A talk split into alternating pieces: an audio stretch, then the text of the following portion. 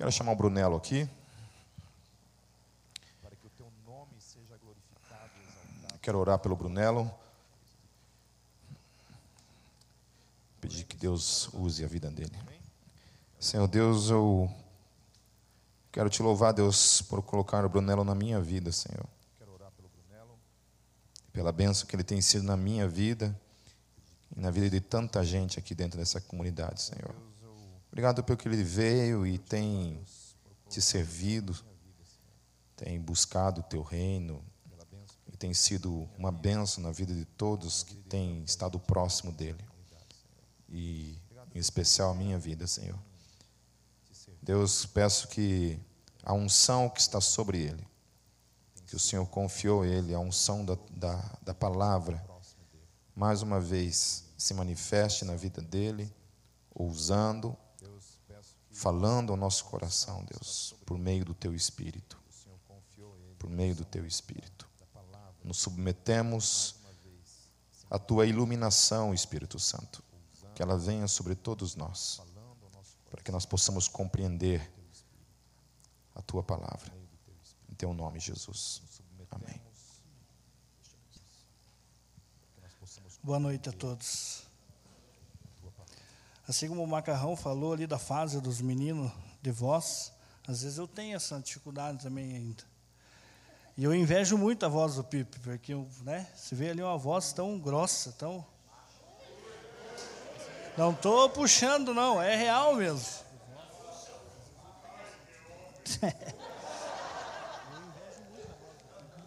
Não é fácil, né? O povo não é fácil. Então vamos lá. Com grande tremor e temor, estou aqui de novo. E assim como o Pipe orou, eu creio que, que Deus ele quer falar com você, na mesma medida que falou comigo durante a semana, preparando essa palavra. E hoje, eu gostaria de, de pedir, antes de começar aqui a palavra, eu vou pedir para cinco homens aí me ajudar hoje. Eu já até andei conversando com eles aí no final, no final não, no, no início do culto. E se prontificarem me ajudar aí. Então vamos lá. O Ozzy ali, em Números 13, versículo 2. Faz favor lá, cadê o Ozzy? Eu já vou, nós já vamos caminhar na palavra aí. 13, Números 13, versículo 2.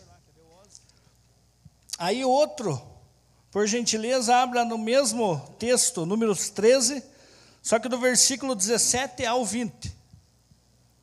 Pode ser o pastor Pipe com sua voz máscula. O Vandão, que está só com uma lente, vou falar aqui, Vandão, mas Deus vai te curar hoje, vai enxergar com os dois olhos perfeitos, amém? Gênesis 1, Gênesis 1, versículo 26 e 27. Beleza? Vamos ver aqui quem mais. Mais um homem com Bíblia. Amém? Pode ser? Amém? Glória a Deus. Isaías 59, versículo 2. O Marcos, lá no fundo, porque as pessoas do fundo lá ouçam também. 1 João 5,19. Amém? Glória a Deus. Mais um homem. Não tenho nada contra as mulheres, eu quero dar serviço para os homens hoje, amém? Outro homem, por gentileza, abra lá para mim. Em Apocalipse 5, versículos 9 e 10. Isaías 59, versículo 2.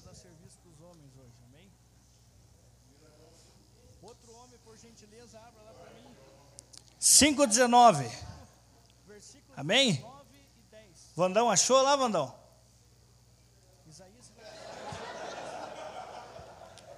Então, amém. O Ronei, falei tanto com o Ronei, agora não dá o texto para você, só faltava, né, Ronei? João 15, versículo 1. Aí fechou. Os demais textos é todos os que já vão ser lidos. Glória a Deus.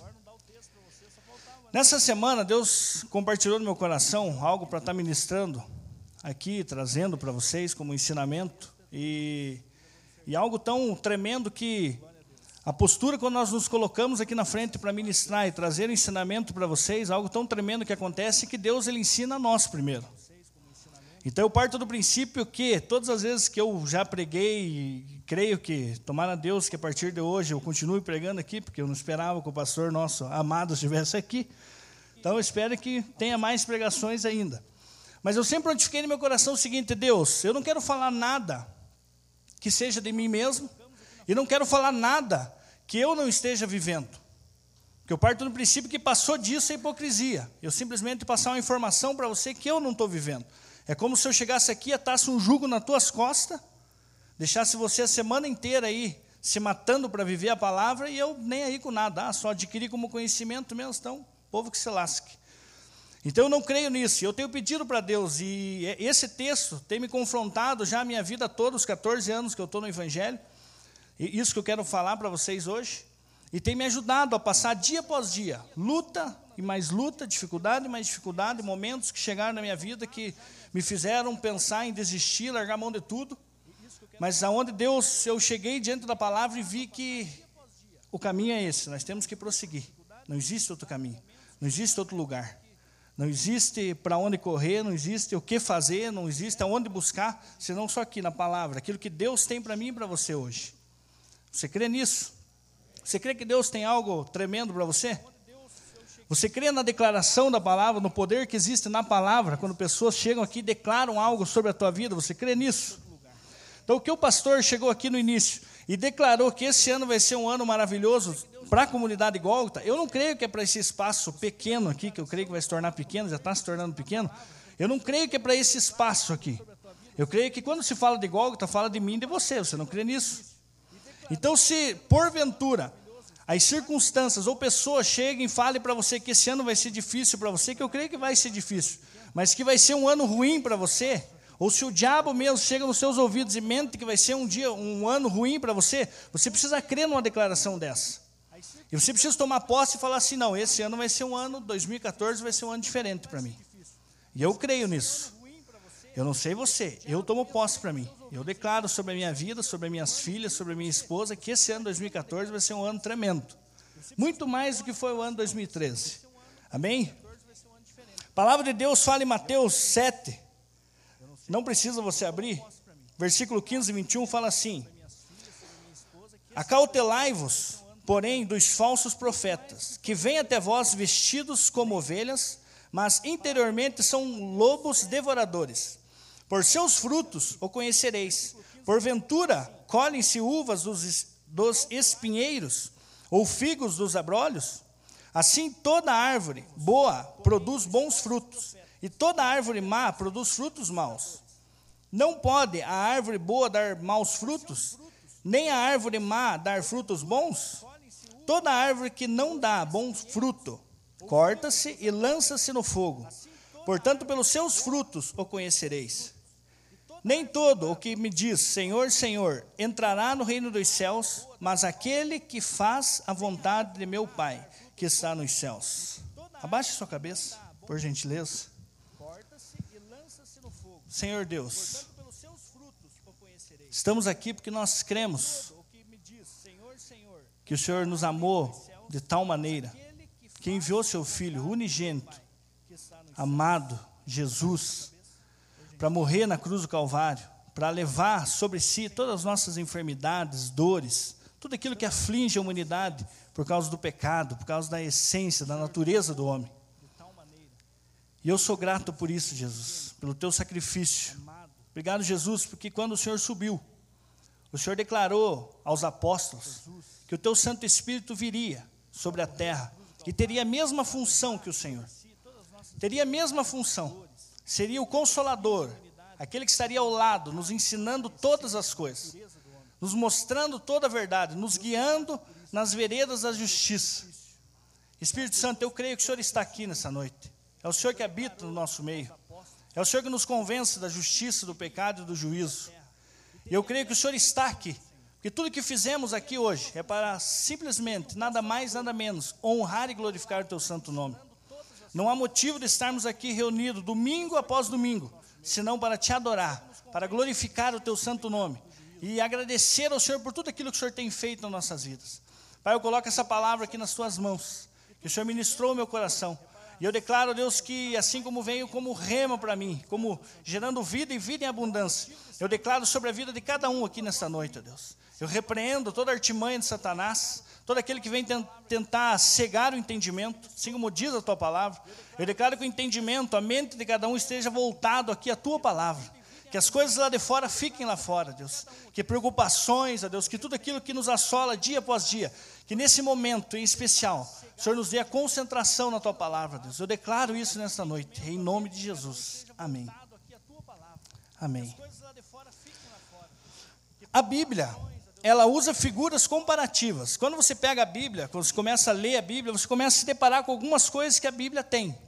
Ela começa a usar algumas figuras, como animais, objetos, árvores, frutos, terra. E aqui nesse texto em especial, nós vemos aqui a palavra falando sobre a terra, vemos aqui sobre a árvore e sobre fruto. E essa semana, quando eu coloquei diante de Deus, eu falei, Deus, eu gostaria de, quando o Pipe perguntou para mim se eu gostaria de pregar hoje de novo, esse domingo, e que eu me prontifiquei falando que gostaria, eu logo veio na minha cabeça, vou pregar sobre o Espírito Santo. Eu vou falar sobre a pessoa do Espírito Santo. E aí eu comecei a me dedicar naquilo, comecei a ler, comecei a buscar na palavra e, e aquilo me incomodando no meu coração. Para mim não falar sobre o Espírito Santo. E aí, mas Deus, o que falar? Eu lembro que eu já tinha passado tudo no computador, já tinha preparado tudo no Word, tinha feito tudo bonitinho ali, tinha até já preparado, creio que daqui a um tempo vou começar a mais me familiarizar com o data show ali. Isso é muito sofisticado isso aí para mim. E daí já estava tudo preparado ali, eu já estava já com aquela alegria, sabendo que ia falar aquilo, mas inquieto. Aí eu lembro que eu saí e eu voltei, eu tive aquela intuição no meu coração assim, eu não salvei no computador. Só falta, nem precisam falar nada. Cheguei em casa, tem uma, uma abençoadinha ali de quatro aninhos que mexe em tudo. É uma benção de Deus. E ela já mexe no computador, que ela olha ali, ela acha que ela está entendendo tudo. E ela pegou ali e excluiu. Não sei como que ela fez aquilo que eu não achei na lixeira, não achei no Word mais, na funçãozinha, não tinha nada. E ali eu tive no meu coração, assim, Deus testificou no meu coração, que não era para falar sobre aquilo. E aí eu falei, Deus, e agora? Falei, então agora eu vou te mostrar o que eu quero que você fale. E aí quando eu li esse texto, que Deus começou a falar o meu coração a respeito disso, começou a me lembrar de coisas que eu já tinha ouvido e, e colocado em prática. Veja bem, Três coisas que eu gostaria de falar nessa noite que ficasse algo claro para você, assim como tem ficado para mim. Então, esse texto de Mateus 7, desde o versículo 15 ao 21, fala sobre três coisas: fala sobre terra, fruto e árvore. E o primeiro ponto que eu gostaria aqui de deixar claro para você, que, que eu acho que é a base de tudo, que é sobre a terra. Então, se você, se você ir conversar com um agricultor, é tão engraçado que eu contei para o Vandão, eu liguei para três amigos meus que trabalham no Ceasa essa semana, só perguntando sobre fruta. Vai abrir um sacolão na tua casa? Não, preciso só saber. Então, quando você vai lidar com o princípio de agricultura, ou vai conversar com o agricultor, você precisa entender de algumas coisas. Você precisa saber sobre a terra, você precisa saber sobre a semente, você precisa saber do fruto, você precisa saber do cuidado, ali com a terra e com o momento que estiver crescendo a árvore, no momento que tiver já os frutos ali, você precisa saber o que fazer, você precisa entender disso. Então, quando Jesus ele chega, ele começa a falar por parábolas ali, ele parte do princípio que ele está lidando com pessoas que até então entendem sobre isso, que é o princípio da semeadura, que é o, o momento ali do plantio, o momento da agricultura. Então, aqui, quando Jesus ele traz esse ensinamento aqui em Mateus 7, ele está falando o seguinte: que a terra, ela é a base de tudo, lugar onde depositamos a semente. Terra, lugar onde edificamos hoje, nosso contexto. Casa, trabalho, onde vivemos nossa vida. Eu coloquei aqui até chegar à morte, mas eu creio que nós não vamos nos deparar com isso, amém? Então, eu e você precisamos entender o seguinte: que o primeiro passo do agricultor, no momento do plantio, é ele entender a terra, ele preparar a terra. Aí eu conversando com a minha mãe, que a minha mãe ela já lidou com isso, aí ela começou a me explicar ali sobre algumas coisas, que tem que chegar na terra, ver se a terra ali é boa, ver se tem um, um riacho próximo, se tem alguma forma de regar a terra. Aí ela tem que chegar lá, tem que preparar a terra. Daí, mas como assim preparar a terra? Não, tem que pegar a enxada, ir lá, carpinar, fazer um risco, um quadrado, até onde você vai plantar, chegar fogo naquilo ali, que aquele, aqueles riscos ali vai limitar para não passar para o outro lado. E ela começou a me ensinar sobre aquilo ali, eu comecei a ver o valor da palavra. Porque a palavra aqui ela fala o seguinte, ela fala que se eu e você, nós estamos em Cristo Jesus. E aqui o texto fala que para você diferenciar os falsos profetas, ou seja, a pessoa que está em Cristo Jesus ou não, está no fruto, o fruto em que eu e você nós damos, então nós precisamos entender sobre essas coisas aqui. Então o texto aqui ele continua falando o seguinte: veja bem, a terra é um princípio de agricultura, é o fator primordial para uma boa ou má plantação. Então a terra aqui nesse texto, o que eu vejo muito bem claro, gostaria que antes de, de, de continuar, quem abriu lá em Números 13, versículo 2, leia lá para mim, por gentileza.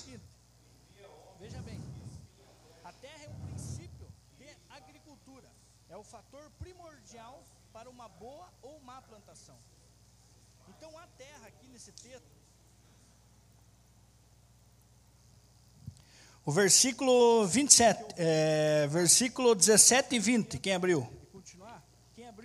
Isso, 17 a 20.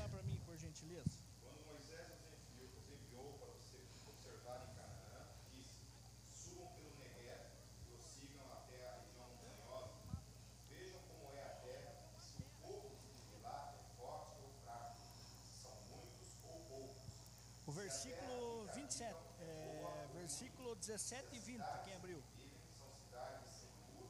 17 a 20. Se o solo é fértil ou pobre, se existe ali floresta ou não, sejam corajosos, tragam alguns frutos da terra. Era a época do início da colheita das uvas. Amém? Então nós vemos aqui nesse texto, creio que, que você conhece esse texto, já ouviu falar a respeito desse momento. O povo de Israel fica lá todo aquele período escravizado no Egito. Deus chega, dá uma palavra, dá uma promessa para eles, tira eles através de Moisés. Eles ficam no deserto, andando, só que Deus chega para ele e fala o seguinte: ó, Eu tenho algo para vocês, eu tenho uma terra para vocês. Eu tenho um lugar onde eu vou pegar vocês daqui, onde vocês são escravos, onde vocês estão servindo aqui, os, os egípcios estão sendo torturados. Eu vou tirar vocês daqui e vou levar num lugar onde emana leite e mel, aonde vai refrigerar a tua alma aonde tudo aquilo que você até então passou, tudo aquilo que você penou por causa da desobediência tua mesmo, eu vou tirar você daqui, porque até então você está me obedecendo, que é escolhendo sair do Egito e obedecer as instruções de Moisés. Eu vou levar você até esse lugar chamado Canaã. Quantos aqui conhecem essa história? Amém? Quase todos. Aí você vê aqui no texto que esse lugar, essa terra que Deus tem para mim e para você é algo tremendo. Então, se você vê aqui no contexto aqui dos egípcios, aqui da terra de Canaã, naquela época, já era algo maravilhoso. Era algo que Deus tinha para eles deleitar, ter um relacionamento com Deus, um lugar onde eles chegassem e desfrutassem de um governo, pudessem dominar sobre todo aquele lugar, pudessem plantar, pudessem desfrutar, pudessem ter saúde, é, constituir família, ter um bom relacionamento entre eles. Essa era a ideia de Deus, essa era a visão de Deus. E eu creio que nos dias de hoje, Deus ele tem isso para mim e para você também. Porque essa é a nossa função. Veja bem, Gênesis 1, versículo 26 e 27. Quem abriu, leia lá em voz alta.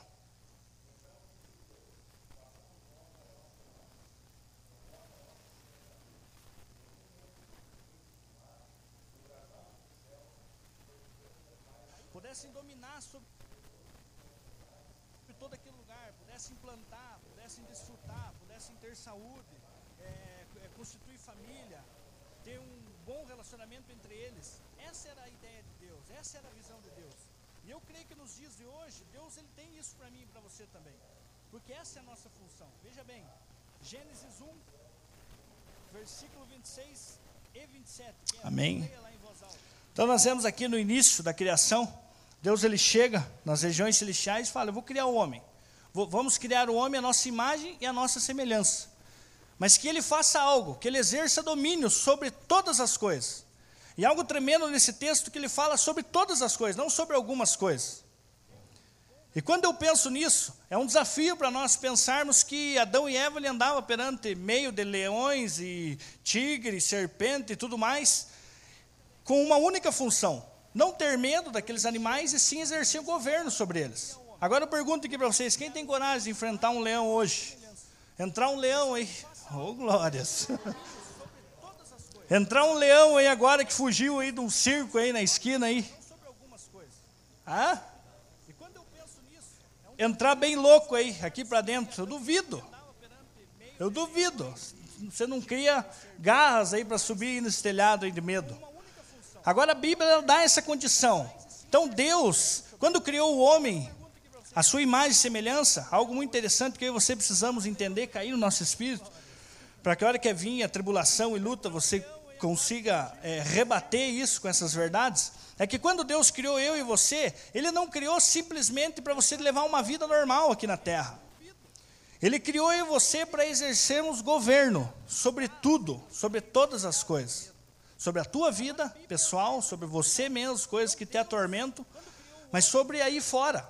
Questão do teu trabalho, na tua família, é, os desafios que Deus vai pôr aí para você. Essa era, isso era algo natural. Era natural do homem essa função. E dentro desse contexto, uma, uma função também muito especial que Deus deu para o homem era a função sacerdotal. E essa função sacerdotal nada mais era do que algo muito especial, que era o homem ter um contato, ele e Deus. A palavra de Deus fala que toda virada do, do, do, da tarde, no horário, chegava tarde ali, Deus estava ali junto com Adão e Eva, tendo um momento de comunhão, tendo um momento de, de de diálogo, de conversa, de, de prazer um no outro. Porque esse é o objetivo nosso. Então eu creio que Deus ele quer falar com você. Então da mesma forma que você está me ouvindo, você precisa crer que Deus ele quer falar com você da mesma forma. A ponto de você achar que você está ficando louco, mas você não está ficando louco. Você vai ter sensibilidade e saber que Deus está falando com você. Hoje, por que, que nós temos a dificuldade de ouvir Deus audivelmente? Porque eu e você nós vemos muito na carne, nós damos lado para muito aquilo que nós achamos que é certo. Mas quando você dá liberdade para o Espírito e começa a renunciar coisas, né, não começa a alimentar Satanás, para quem estava aqui, lembra bem? Quando você não dá obra para a tua carne, você não começa a dar alimento para Satanás, você começa a estar sensível ao Espírito. A tua intuição, aquilo que está dentro de você, o Espírito começa a revelar a você. Você sabe o caminho que deve ir, você sabe o que fazer, o que não fazer. Me perdoe, mas eu quero ser. Na minha cidade nós falamos que quero ser um mico. Vou falar aqui também. Eu quero ser um mico ser você. Quando você erra, você não tem no teu coração algo falando que você errou. Não tem? Tem ou não tem? Eu creio nisso. E a Bíblia fala sobre algo muito tremendo também, que nós temos que é, abandonar sobre o pecado, e muitas vezes nós nós matamos o conceito pecado, a Bíblia fala que o pecado nada mais é, a palavra pecado fala sobre errar o alvo. Saber o que eu preciso fazer e não fazer, isso é pecado. Então, pecado não é porque eu fumo, ou bebo, ou, ou fornico, ou faço tal coisa, ou adultero. Claro que essas coisas são frutos do verdadeiro pecado, que é a essência de você saber que precisa viver com Deus, você precisa viver esse reino, esse governo, porém você não vive. Você sabe o que precisa fazer e não faz. Eu sei o que preciso fazer. Eu sei os passos que eu preciso caminhar para mim alcançar aquilo que Deus tem para mim. Mas não faço. E é essas coisas que é um desafio. Então nós vemos aqui em Gênesis 26, 27 que Deus ele criou eu e você com essa função. Aqui tínhamos uma função exclusiva nossa, ser rei e sacerdote. Rei igual a governo, sacerdote igual ao relacionamento íntimo com Deus. Aí, por causa do pecado, Isaías 59, versículo 2. que essas coisas são frutos do verdadeiro pecado, que é.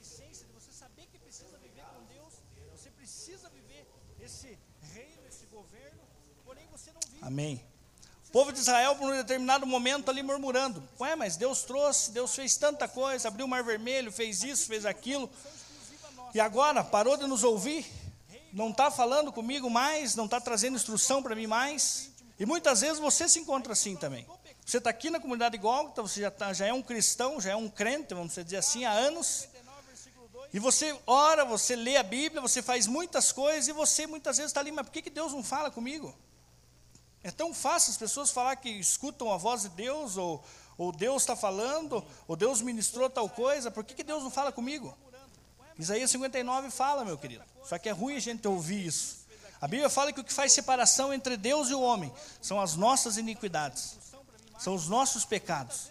Então, quando Adão e Eva escolheram ali pecar e não obedecer à voz de Deus, a Bíblia diz que eles foram separados. Então, tudo aquilo que tinha como terra boa, tudo aquilo que era promessa de Deus, que eles vivessem ali em unidade, os dois, é, procriassem, tivessem filhos, constituíssem família, uma grande nação ali que fosse para adoração a Deus, aquilo ali, o que, que aconteceu? Eles foram abortados daquilo. Aquela promessa ali se quebrou. Ah, porque Deus não gosta deles? Não, porque eles escolheram viver aquilo ali. Então, muitas vezes acontece algo na minha vida e na tua vida, não é porque Deus deixa de falar comigo ou porque Deus não quer falar comigo, ou Deus não me ama, ou ama fulano ou ciclano, não.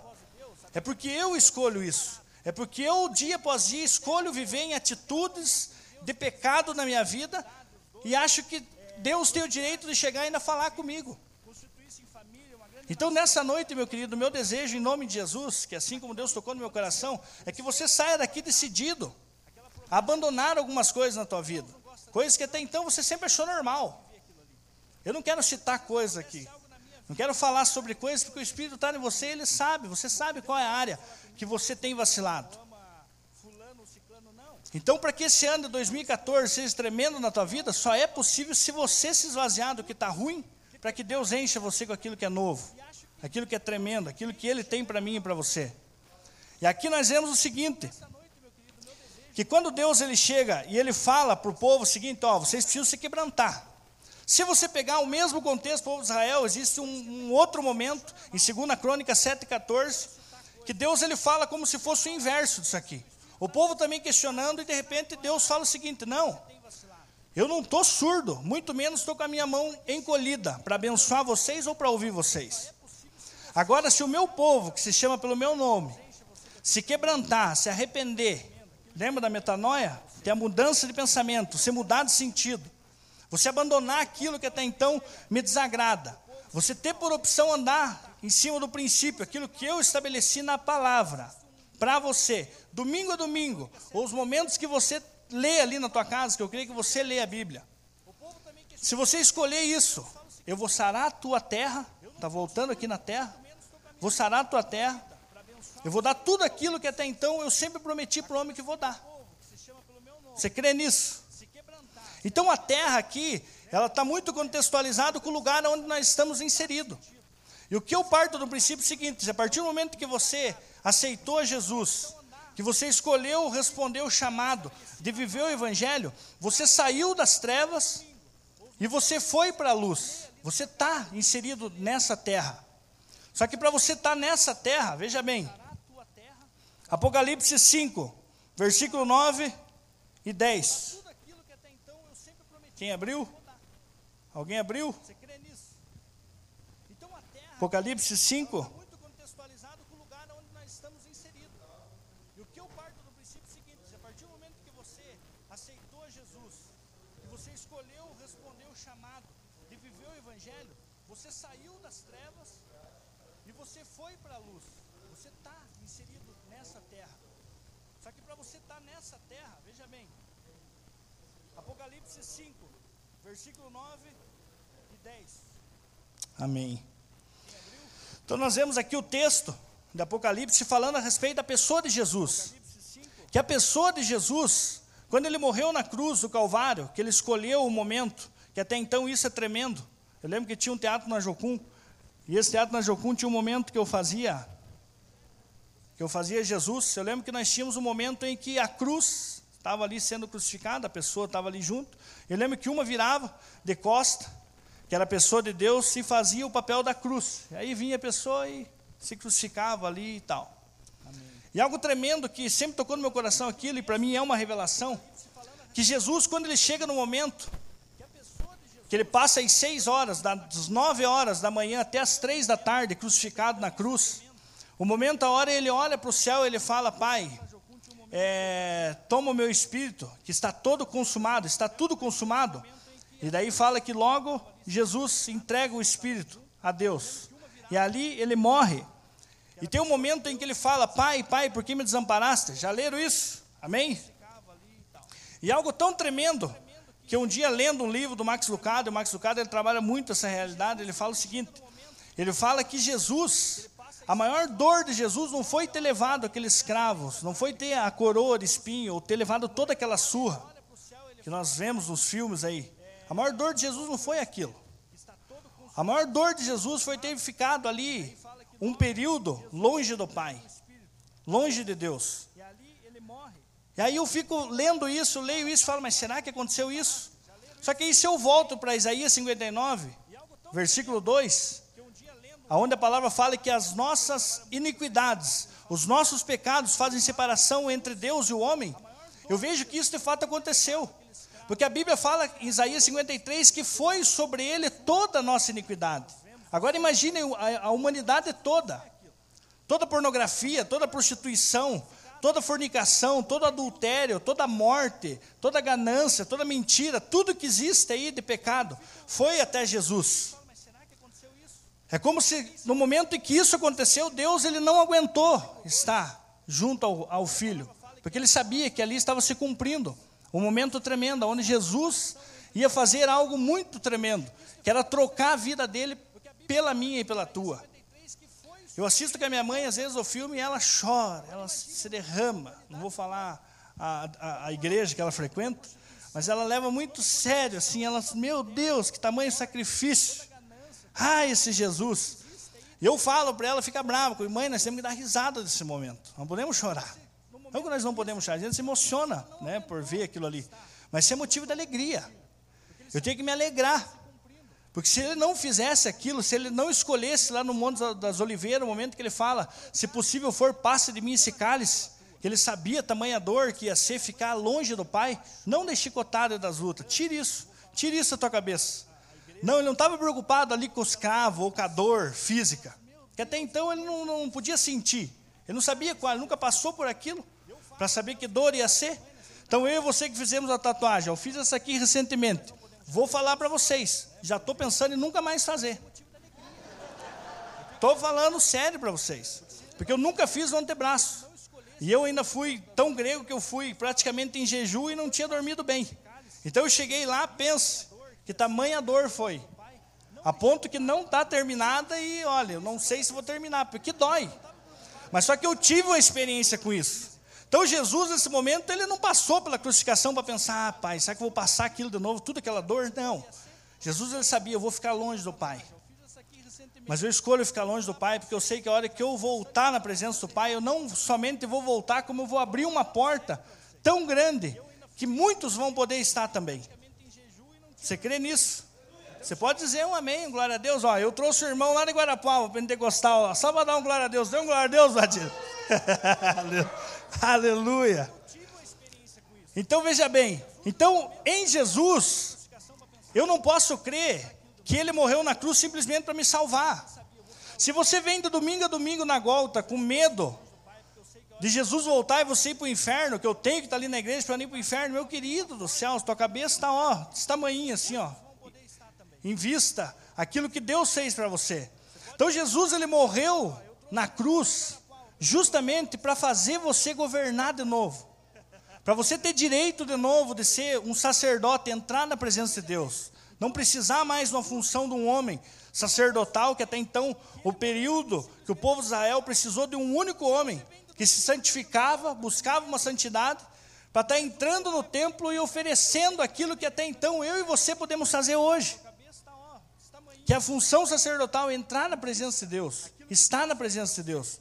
Então você precisa crer que você hoje, você está inserido, você está inserido nessa terra, que hoje Jesus, em Jesus, mana leite e mel.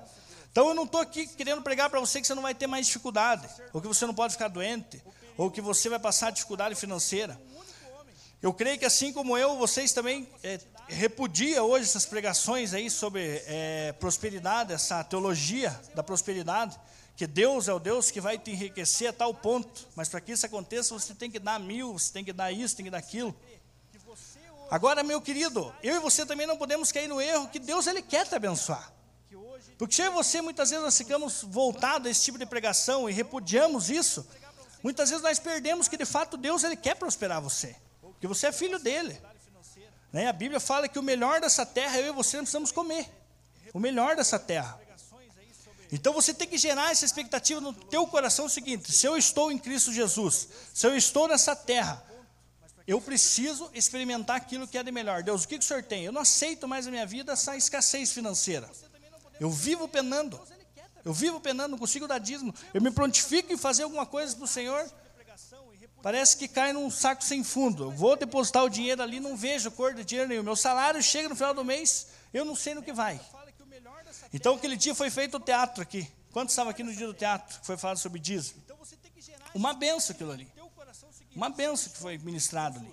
Então, muitas vezes você tem tempo, você começa, é, é, você paga a conta, você vai dividindo a pizza ali, você vai dando para todos, para todos. Chega um momento em que você vai estar tá, tá aqui, sendo um abençoador, aqui para manter esse lugar, você não tem. E aí você está ali reclamando para Deus. Então eu creio, meu querido, que aqui no nosso meio, Deus ele vai levantar pessoas que vai ter muito mais, a ponto de ajudar outras pessoas também. Você crê nisso? Eu sempre venho aqui, ó, que eu venho de Rio Branco do Sul. Então eu venho Mateus Leme, Rodovia dos Minérios, Mateus Leme. Aí eu sempre tenho comigo, Senhor Deus, me dá um lugar aqui na Mateus Leme, né? Porque é joia ali. Claro que é mais perto para mim daí. Mas eu creio que Deus pode levantar um empresário, gente. Eu creio nisso, sério. Eu já vivi isso. Eu já vivi, já vivenciei isso, já fiz isso. Eu creio que isso é possível. De chegar alguém e dar um lugar para nós. Você não crê nisso, pastor? Você não crê nisso, Pepe? Amém? Você crendo, então tá louco de bom. Então eu creio nisso. Eu creio que Deus ele quer dar um lugar maior para nós. Eu creio que se Deus não tirou ainda aquilo que eu falei já aqui, mas se Ele ainda não tirou eu e você daqui, é porque Deus ele quer preparar você primeiro. Para que a hora que a multidão venha, toda a galera venha, machucado aí de várias e várias coisas que passam no mundo, você possa estar aqui para ajudar ele. Você possa estar aqui para abençoar ele. Para ser alguém que vai abençoar a vida de cada um que vai entrar aqui. Então eu, eu não tenho dúvidas do que Deus vai fazer aqui esse ano. E já está fazendo. Já é visível isso. Não é visível? Você não consegue ver o que Deus tem feito no nosso meio? Então você precisa crer nisso, precisa andar nisso. Vida com Deus, estão contextualizando aqui igual a terra. Quem abriu lá em João 15, versículo 1, leia lá em voz alta. Vida com Deus, estão contextualizando aqui igual a terra. Quem abriu lá em João 15, versículo 1, Caiu o quê? Leia lá de novo voz alta.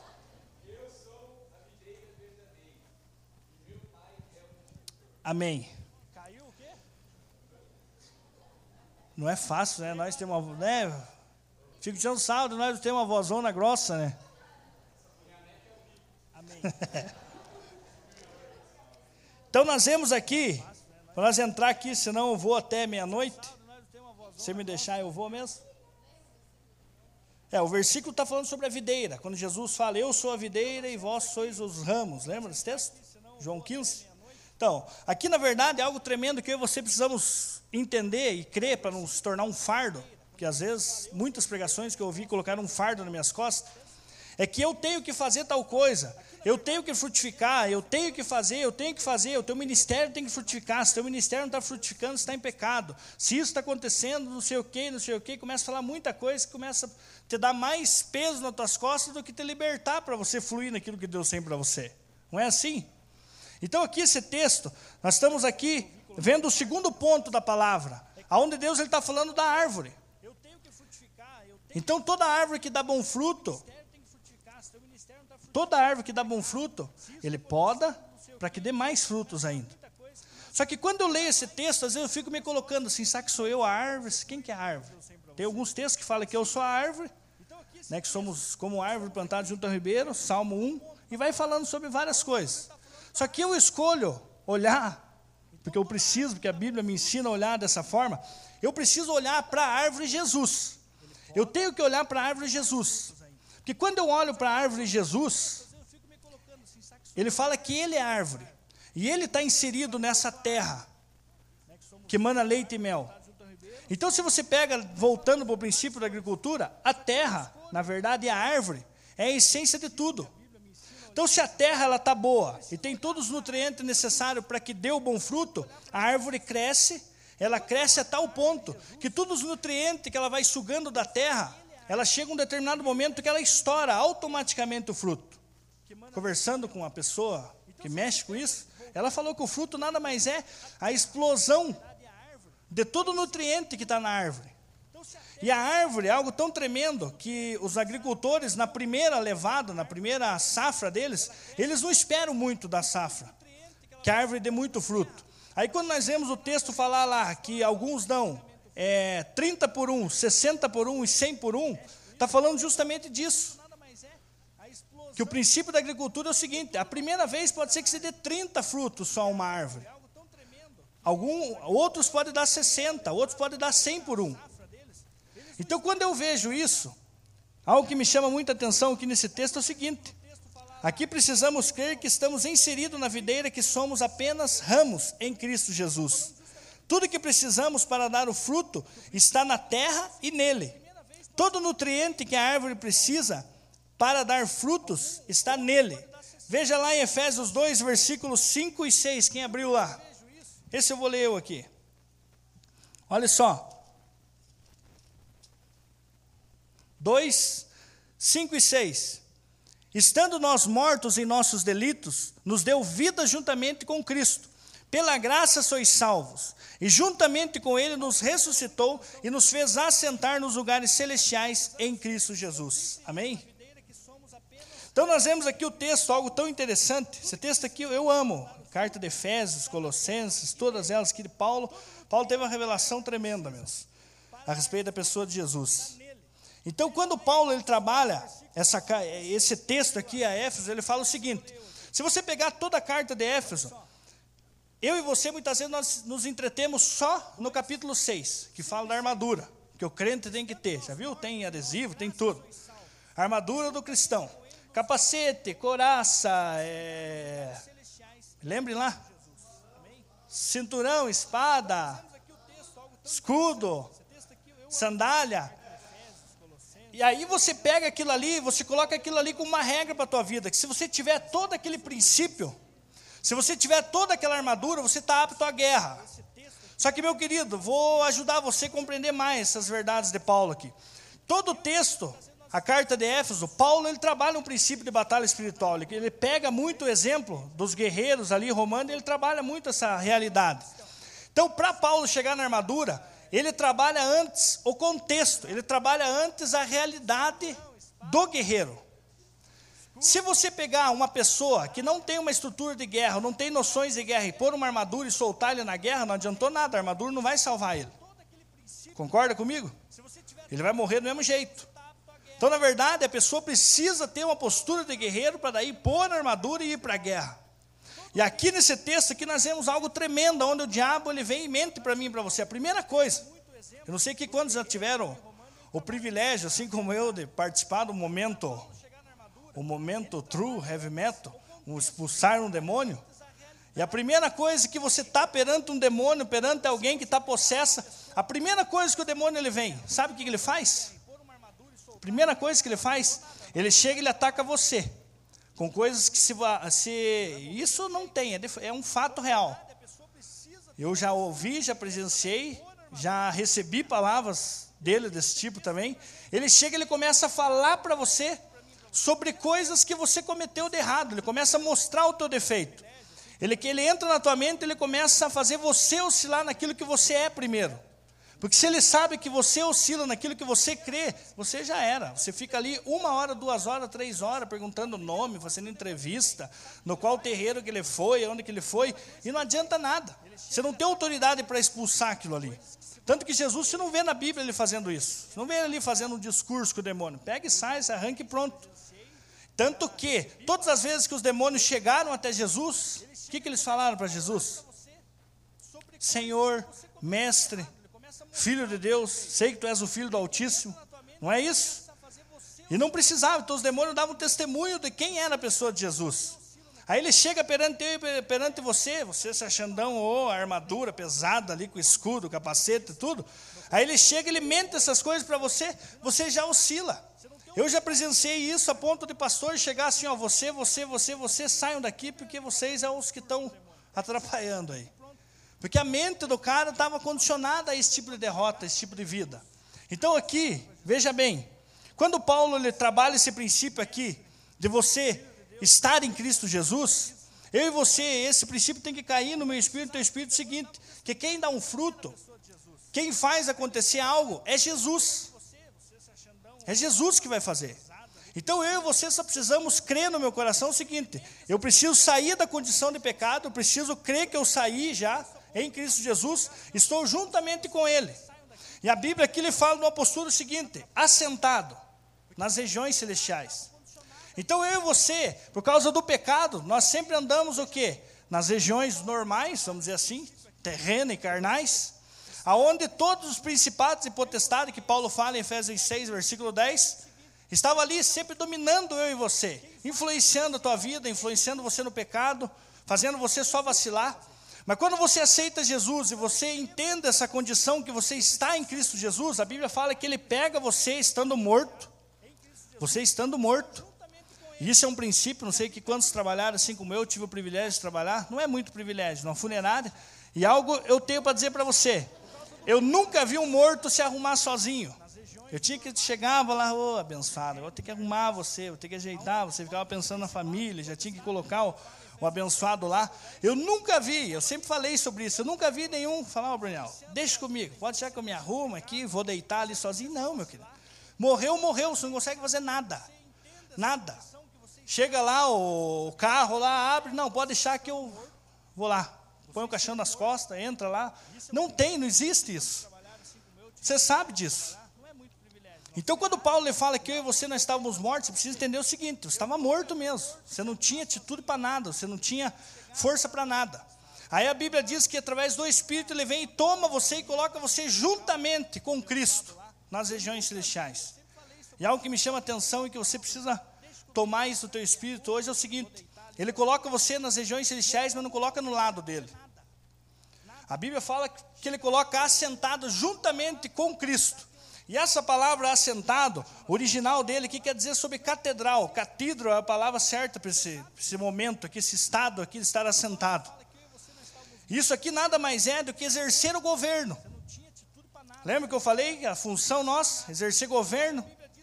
Então, quando eu e você nós estamos em Cristo Jesus, eu e você precisamos crer o seguinte: não, espera aí, não tem demônio, não tem ninguém mais que me atormente, não tem é, doença, não tem enfermidade, não tem nada. Eu preciso crer no meu coração que eu estou em Cristo Jesus. Eu não estou junto, estou sentado no lado dele, eu estou em Cristo Jesus. Então, quando as dificuldades vêm, quando Satanás vem, quando demônios vêm, qualquer coisa venha para te atormentar, ele não vem e não olha mais é, o Marcelo, não olha mais o Ozzy, não olha mais o Brunello. Ele olha Cristo Jesus. Esse é o segredo.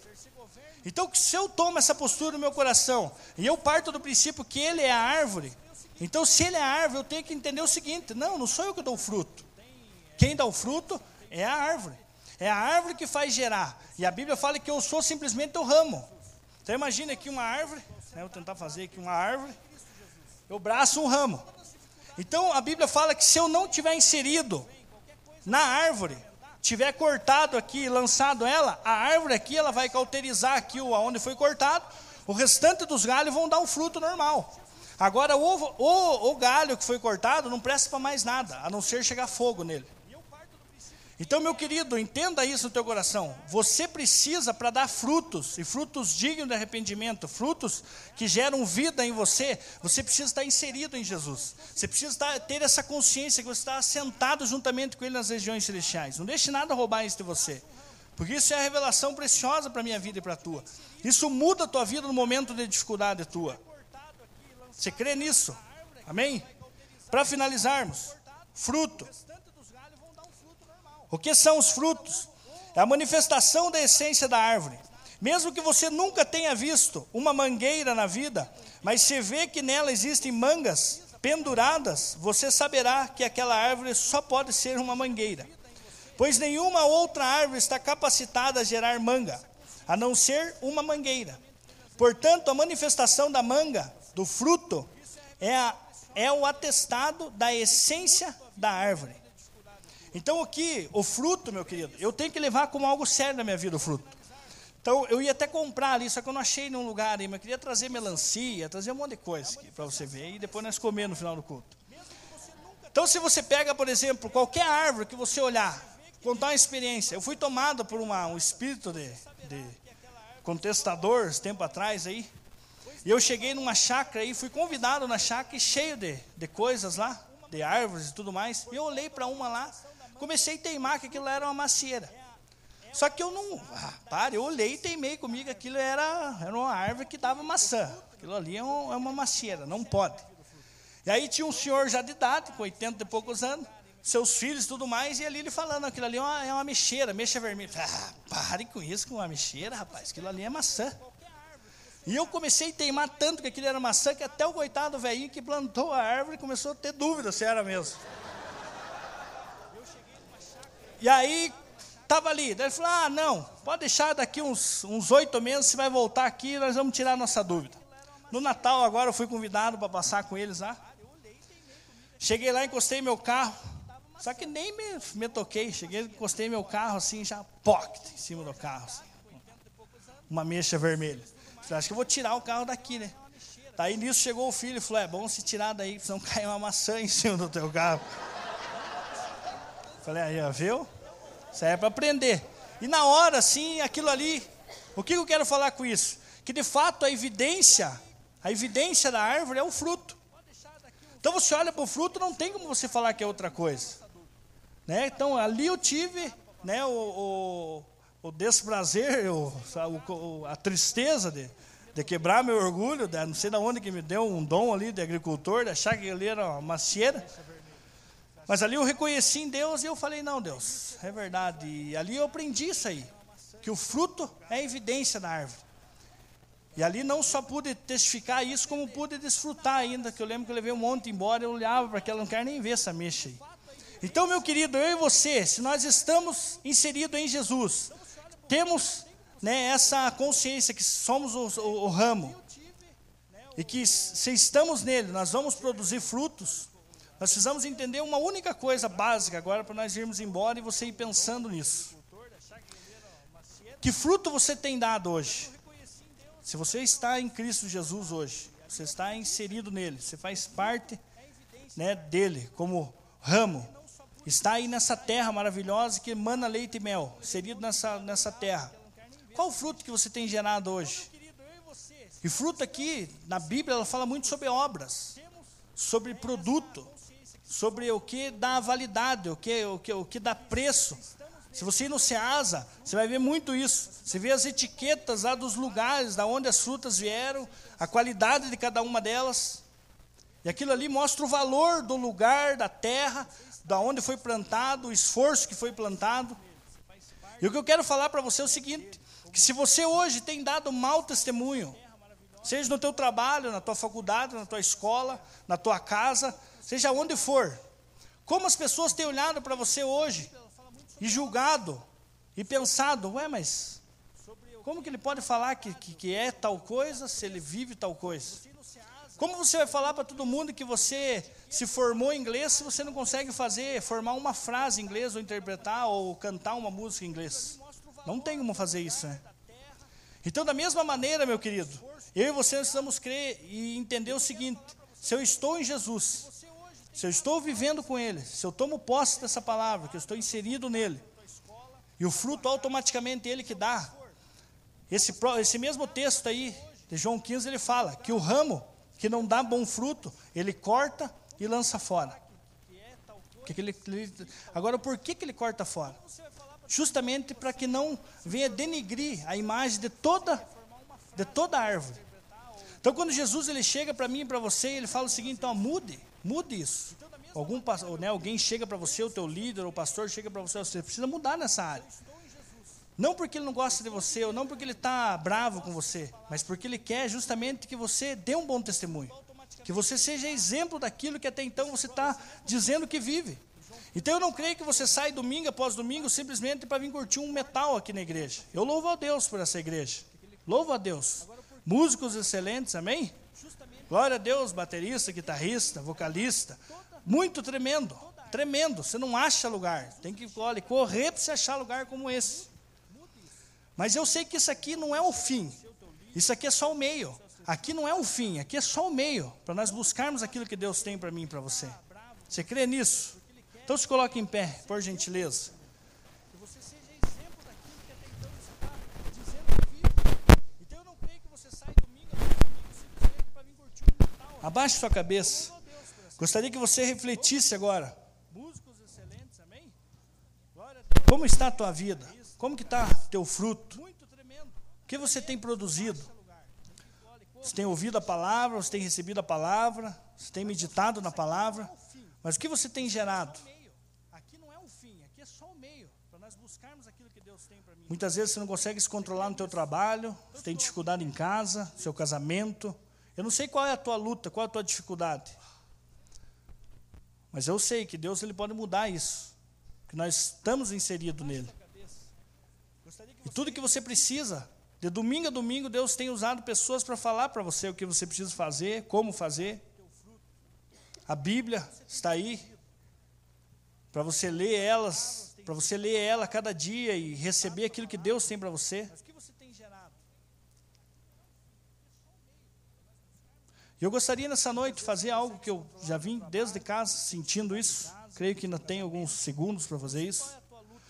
Mas eu queria, no modo num ato de fé, você e Deus. Nós estamos inseridos nele. Tudo que você precisa, de domingo a domingo. Você que identifica áreas na tua vida, que você sabe que você tem dado um mau testemunho. Mas você tem a consciência que você está inserido na árvore, que você faz parte, que você é o ramo, que Deus já lhe deu muitas coisas, mas que o dia de hoje talvez você se acomodou, você se aquietou, você acha que está bom assim? Eu tenho algo para te dizer ainda, irmão. Existe muito mais. Mais do que o teu olho viu, do que os teus ouvidos ouviram, muito mais Deus tem preparado para você. E eu queria desafiar você com um ato de fé. Aí eu vou fazer uma oração e nós vamos embora. Alegres, contente com Deus. Eu gostaria de convidar você, você que crê que existem áreas na tua vida que precisam ser jogadas fora ser limpada por Deus, ser limpada pelo Espírito Santo, pela palavra, para que você comece a produzir a 30, a 60, a 100 por um. Frutos, frutos que dê bom exemplo. As pessoas passarem e olhar, falando, esse sim, esse sim. Não pelo jeito que ele se veste, não pelo jeito que ele anda, mas pela conduta de vida, por causa dos frutos dele. Eu queria convidar você, se você identifica áreas na tua vida, que gostaria de jogar fora. Eu queria convidar você que viesse aqui à frente. E é tão engraçado que quando eu pensei em fazer isso, eu pensei assim, não, mas eu sei que a vergonha não é fácil, é difícil, mas eu vou falar para vocês, eu acho que tanto para mim e para você, nós, nós já escolhemos viver sem vergonha. Porque não existe nada hoje. Hoje nós deixamos a barba crescer, deixa cabelo crescer, faz tatuagem, mas não ligamos o que os outros pensam. Então não tenha vergonha, esqueça o teu irmão do teu lado. Você conhece o teu coração, você sabe o que você está passando. Eu queria convidar você, vem aqui na frente, faça aqui uma fila, aqui assim, ó, uma fila não indiana, uma fila uma lado da outra, um lado do outro. Simplesmente simbolizando, existem áreas da minha vida que eu preciso abandonar. Eu quero dar um basta nisso para que esse ano 2014 Deus faça algo na minha vida, mas eu também deixe Deus usar a minha vida para transformar ainda mais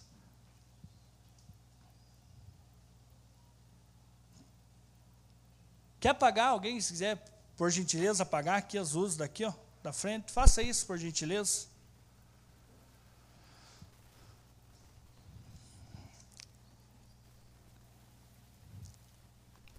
Deus, nós estamos aqui porque nós cremos que o Senhor tem grandes coisas para nós, Jesus. O Senhor morreu na cruz do Calvário e nos deu vida e vida em abundância. O Senhor levou ali sobre si tudo aquilo que nos aflige no nosso dia a dia. Deus está aqui, estamos aqui, Deus, como igreja, como parte do teu corpo. Tua palavra fala que o maior alvo do Senhor é adornar, é lavar, lavar a tua igreja, tua noiva, preparando ela para que o dia que o Senhor vier nos buscar, estejamos prontos para subir contigo. Deus, aqui nesse momento, meus irmãos que estão aqui à frente, Deus, o Senhor conhece o coração de cada um aqui. Tu que sondas e nos esquadrinha o mais íntimo do nosso coração. Existem áreas nas nossas vidas, ó Pai, existe área na vida dos meus irmãos que nem eles sabem. mas que afastam eles do Senhor. Então eu clamo a Ti, Espírito Santo, comece a trazer luz onde há trevas. Comece a mostrar aqui aos corações aquilo que precisa ser mudado, para que possam gerar bons testemunhos, possam fazer a diferença, Deus, na sua casa, no seu trabalho, aqui na igreja, onde estamos, para que possamos juntos, ó Deus, frutificar, ó Deus, a cem por um.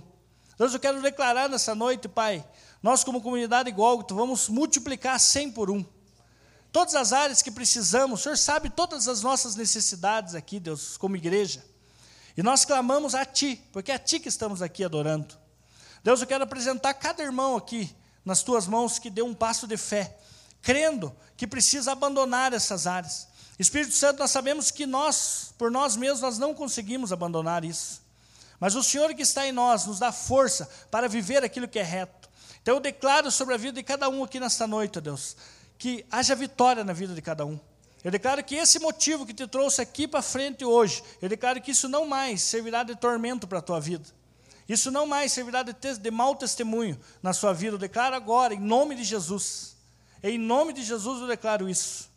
Deus, e muito obrigado por esse tempo, Deus. Obrigado por esse tempo que passamos aqui, Deus, glorificando o teu santo nome. Eu abençoo a vida de cada um, Deus, declarando uma boa semana. E que no decorrer da semana o Senhor comece a germinar essa palavra no coração de cada um gerando a Deus ainda frutos e frutos dignos de arrependimento, dignos a Deus de mudança, que não haja mais a Deus a mesmice nas nossas vidas. Pai, em nome de Jesus, protege a vida de cada um, dando saúde, dando paz, dando alegria e tudo que aquilo, Deus, que cada um precisa no decorrer da semana. Deus, eu declaro isso em nome de Jesus, Pai. Amém, Senhor. Amém. Deus abençoe vocês. Creio Creio que a partir do momento que você voltar para lá, o que você trouxe aqui não está com você mais. Amém? Aleluia.